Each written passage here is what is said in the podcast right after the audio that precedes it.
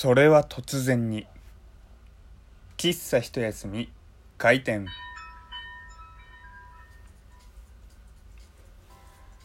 はい。皆様ごきげんよう。喫茶一休み。ゆうさとでございます。本日6月17日。配信しておりますけれども昨日6月16日ですね、えー土曜日。配信がね飛んでしまいました。まあねこの毎日やっている中といっても別に強制されているものでもないですし、まあ、やりたいようにねやればいいものだとは思っているんですけれどもまあねもしあの一人でも、まあ、毎日配信していることで聞いてくださっている方がいるのであればねそこは本当に申し訳なかったなっていう思いが今すごくいっぱいなんですけれども配信できなかった理由がですねちょっとあまりよろしくない理由でして今日はねそれをネタにしていきたいななんて思っています。あのですね昨日、えー、ツイッターうーんとお昼頃にね、えーお酒飲んでますなんていうツイートをしてからというものを、まあ、ラジオトークにも現れないしツイッターからも僕一切っていうかもうなんならネット社会から全て僕はもういなくなったんですよ。で何があったかって言いますと、まあ、そのお昼に頃に飲んでますよって、えーツイートした時にとある方と飲んでいたんですね。それで、えーその方と夜にも予定があったんですよ。ただちょうど夕方に、えー用事がその人の用事があってで僕自身もねちょっと空き時間にやりたいことがあったので、まあ、夕方4時くらいに一旦別れて。でまた何時にここ集合しましょうねなんて言って別れたんですよ。でまあその方はその方で用事の場所行って僕も、えーちょっと用を済ませたかったところ行った後に一旦家に帰ったんですね。で一旦家に帰って、まあ、ちょっと汗とかもかいてたんでシャワー浴びよっかなと思ってこうシャワー浴びたらですね意識が遠のいちゃいまして。んでそっからもう全然僕はもううんともすんともっていうかね意識が飛んで次目覚めたのは、えー今日の朝でしたっていうところだったんですよ。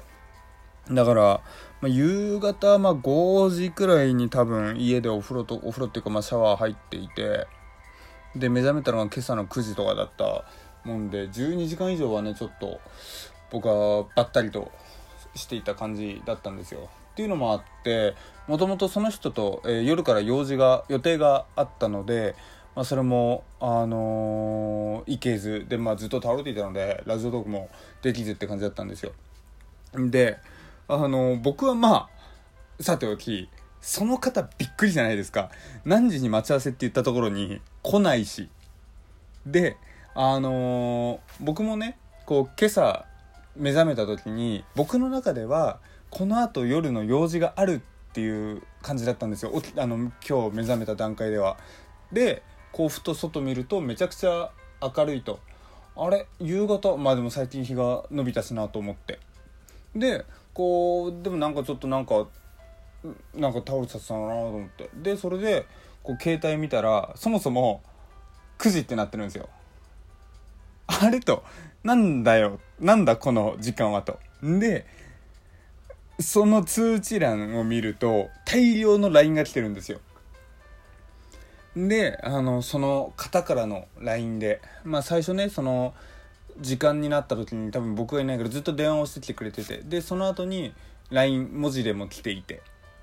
でまあその用事っていうのは複数人だったやつもあるんで多分その方はねもうその先に複数人グループとまず合流した方をしたと思うんであのしたと思うんですよ。でそこから3時間おきくらいにあの電話と LINE がずっと入ってて。で今朝も LINE が入ってて。本当にねもう申し訳ないなっていうのと同時になんで僕は倒れてしまったんだろうと思って。いやまあって言ってねこう話ネタにできるくらい今ピンピン元気しているんでなんだろうまあ別にいいっちゃいいんですけど本当にねなんだろううーんまあ仕方がなかったとはいえ当日無連絡でブッチしてしまったという事実ご心配ご迷惑をおかけしてしまったことがね本当に申し訳ないなと。で確かにね急に待ち時間に来なかったらさっきまでね2時間前まで元気に2人で遊んでたのにいきなり連絡取れなくなったらそれは何かあったかって思いますよね。うん本当に申し訳なかったなと思ったんですよ。でこう本当にこの突然の事態が起こって僕いろいろと考え直すというかいろいろ考え改めているところがあってやっぱり結婚っていいなと思います。えどうしたっていう感じの話の入りですけれどもいやね僕は今でこそこう元気に話してるからいいですけれども正直下手したら何て言うんだろうまあ命を落としていた病気があったかもしれないのは事実じゃないですか。で僕あの一人暮らしなんですよ。でなんだろう平日まあ会社勤めしているんで例えば平日、えー、5日間のうち何日で警察とかに言ってくれるんだろう。なんか多分3日くらい無断欠勤したらさすがに会社の人とかはねあの警察なり大家さんなりなんかなんかやってくれると思うんですよ。ただ金曜日の夜とかに僕家で一人で倒れた場合ってもう金土日誰も呼んでくれないわけじゃないですか何かあっても。で例えば今回みたくもともと2時間後会いますよっていうね約束していたのであればなんだろうこうもしね2日とか連絡取れなくなっちゃったら何かあったんじゃないかっていう感じになりますけれども基本的にね約束とかがない場合だとあのー、まあ連絡ねあれ未読スルーされてんのかなとかっていうくらいで特段ねこうわからないじゃないですかその相手が倒れてるかどうかなんて。まあ僕もねその普通に未読するというか返信が未読のまま2日後に帰ってくる友達とかもうデフォでそういう友達とかもいるので2日かかったからやばいとかとも一概には言えないし。って考えるとやっぱりねこう一緒に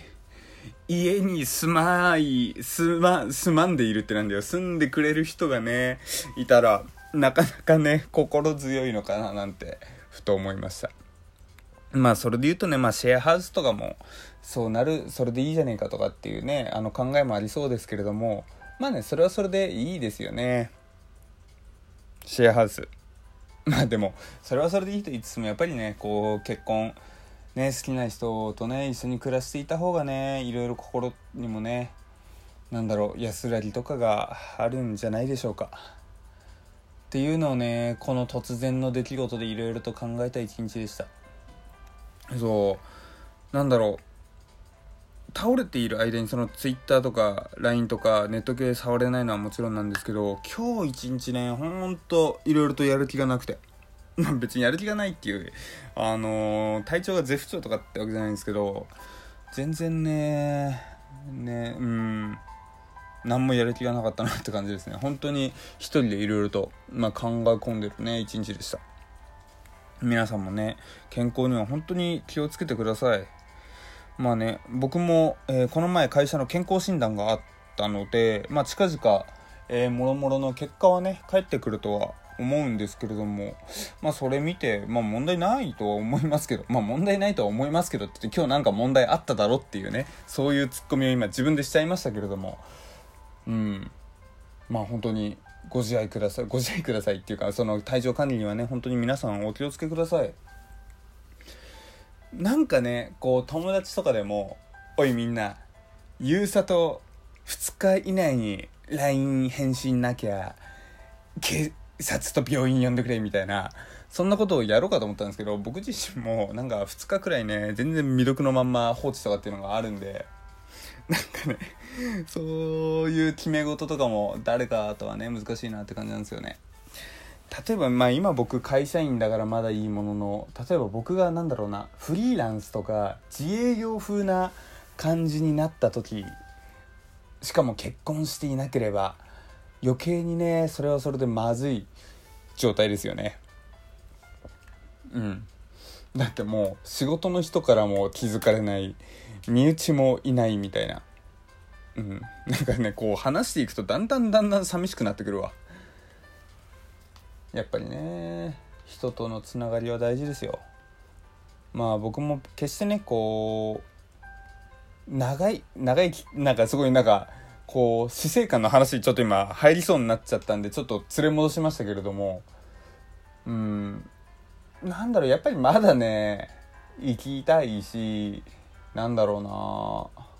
ちょっとねバタンキューっていうのはまあ死ぬなら苦しまず突然がいいとはいつもは言っているんですけれどもさすがにねもっともっとあれだよね。まだもう少し頑張りたいわ。人生。っていうね感じですよね。感じですよね。って同意を求めてもね聞いてるあなたはあなた自身のね多分考えはあると思うので別に僕に全面同意はしなくていいんですけれどもやっぱり僕はまだもうちょっとね、うん、元気にね元気にやっていきたいなっていうのがありますんでまあねまだまだしがみついていきますよ。まあとはいうもののね本当にまあ今回の一件に関してはご心配をおかけした方々とご迷惑をおかけした方々には本当に申し訳ない思いであると同時にね本当に、えー、さっきもちらっとてかまあさっきもてかこれからも何度も言い続けますけど本当に皆さん健康だけは気をつけてくださいね。何があるか分かりませんから人は突然に。うん。しかもね。うん。しかもで、うん、しかもで続続けるのやめた。本当にね、もうちょうどいい時間ですし、よりね、マイナー調に沈んでいくのはね、ダメだわ。もっとね、せっかくあった出来事だから明るく、まあ明るくなくてもいいけどね、前向きに啓蒙的なね、ネタにね、していきたいなと思うゆうさとでした。というわけでね、また明日から普通に通常通り毎日配信していくと思います。ネタが尽きない限りは。というわけでね、これからも聞いてくれたら嬉しいなと思います。えー、それでは、えー、ゆうさとでした。また、えー、お便り等々いつでもお気軽にご連絡ください。それではまた明日も聞いてくれたら嬉しいです。またねバイバーイ